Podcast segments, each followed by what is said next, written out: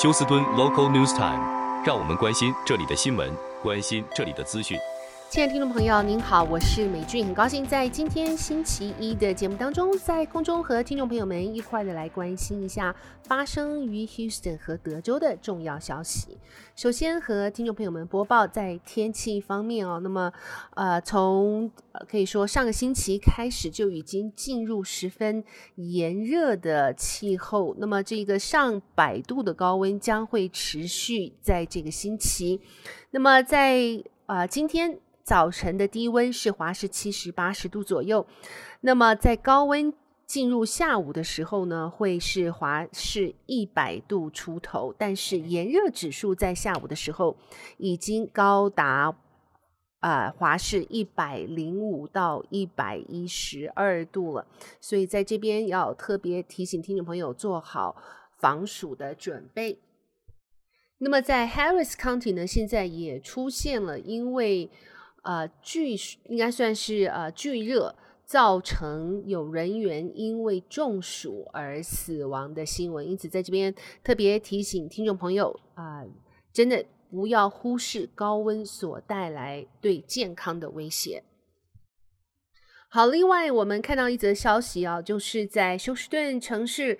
呃，根据休斯顿卫生局表示，近日来发现。在休斯顿的性传染病，尤其是梅毒这个性传染病的案例激增，因此呢，他们已经开始在啊、市政府所设置的特别卫生诊所来给予免费的梅毒检测。那么，休斯顿卫生局宣布，即日起免除所有性传染病检测的规费，鼓励高风险人士及早发现、及早治疗。这项统计报告指出，卫生局在二零一九年登录到两百九十五个梅毒案例，那么二零二二年成长到了六百七十四个病例，其中女性病患增加特别多，成长率为百分之一百二十八。另外，如果梅毒没有治好就怀孕，孕妇会把这个梅毒的病菌传染给胎儿，许多胎儿最后会啊、成为死胎。即使生下来也活不了多久，这种病例称为先天性梅毒。那么，梅毒是一个非常严重的疾病，依照病情发展可分为三期。以今天医学的进步，第一期的梅毒可以用抗生素很容易的就治愈，可惜初期的症状不明显，或者被误认为是其他的疾病。很多患者没有及时就医，就到了第二期，性器官之外的皮肤也会出现破口，发出疹子。如果还不治疗，病菌就会开始破脏，破坏患者的内脏器官。到了第三期，基本上就是等死了。因此，呃，卫生局同时宣布，经期内会展开积极的宣导与筛检工作，包括增加筛检的地点与时段。针对高风险地区的密集宣传，动员社区阶层进行防疫教育等。想要做筛检筛检的民众，可以直接到卫生局设置的卫生中心 （Health Center） 或是啊、呃、病传播疾病活动诊所来洽询。好，我们再来看一下这则新闻。在过去的这一个啊、周末，可以说是。与 San Jacinto River 又出现了溺毙的惨案。在过去这四个星期，可以说已经有四个人不幸丧命在 San j a c e n t o。他们分别是在六月十八号，一名二十多岁的男子。六月二十五号，也是一名成年人。那么还有七月十五号，也就是过去这个 weekend，有两名孩子，一名是六岁的男生，另外一名是十二岁的女孩，通通都是在 San Jacinto River 丧命。而在昨天，警方又找到一名五十多岁男子的尸体。那么，由于现在休斯顿进入十分炎热的夏天，许多人都希望能够到。呃，附近的河水或是海水去游玩戏水，但是要特别注意，因为就近不如在游泳池可以知道它的深度，或是可以见底。那么在这些地方呢，常常会有呃，可以说流沙或是不晓得深度的情形。警方表示，若是能够在海边或是河中游玩的时候，也穿上呃 life jacket，将会很容易并且很成功的来保护自己性命的安全。好，再来看一下，昨天晚间警方表示，一名男子和他的朋友在车内，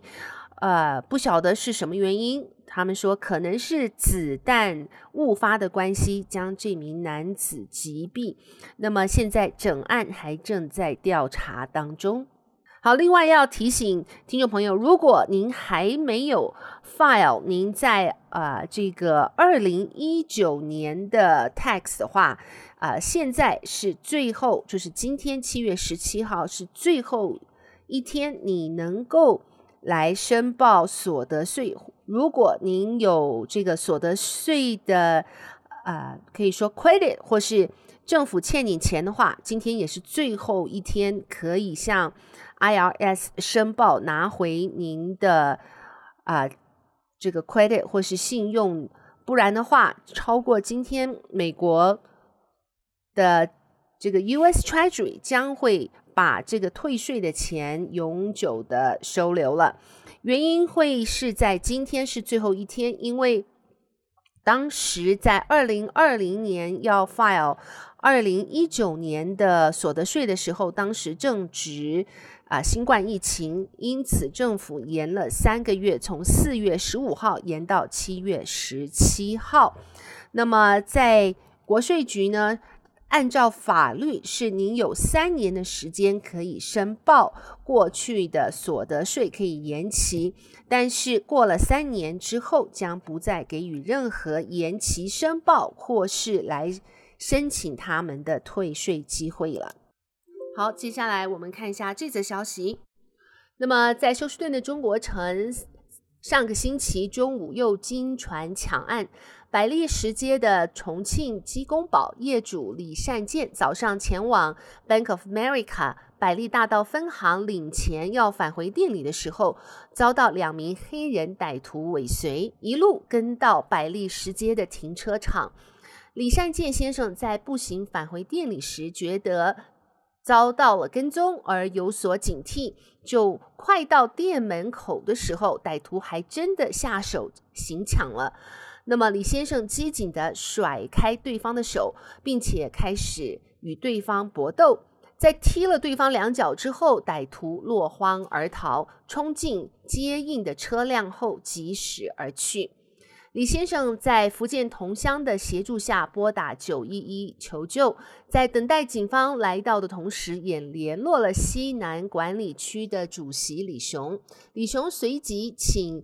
呃，保安人员公司前往现场支援，恰巧有一位中西分局警员在附近吃饭，接到通知后，很快就赶到现场接受报案，并且开始调查。那么他提醒李善建，以后进出银行一定要眼观四面，耳听八方，歹徒很可能在远方监视你。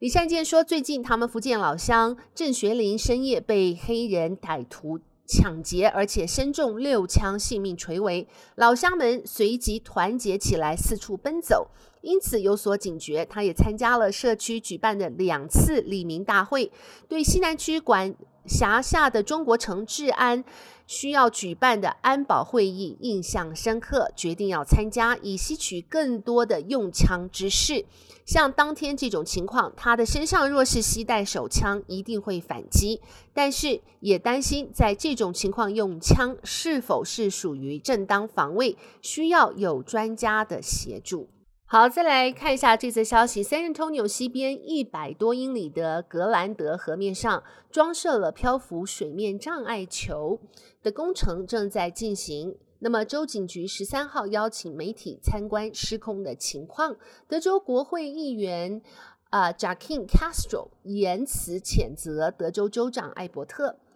San Antonio 的 KENS 电视台在十三号的新闻中播出施工的状态。目前水位还不及腰，工作人员站在河中，把橘褐色的障碍球串联起来。那么，Eagle Pass 与德与墨西哥的。呃，Piedra Negras 或是叫黑石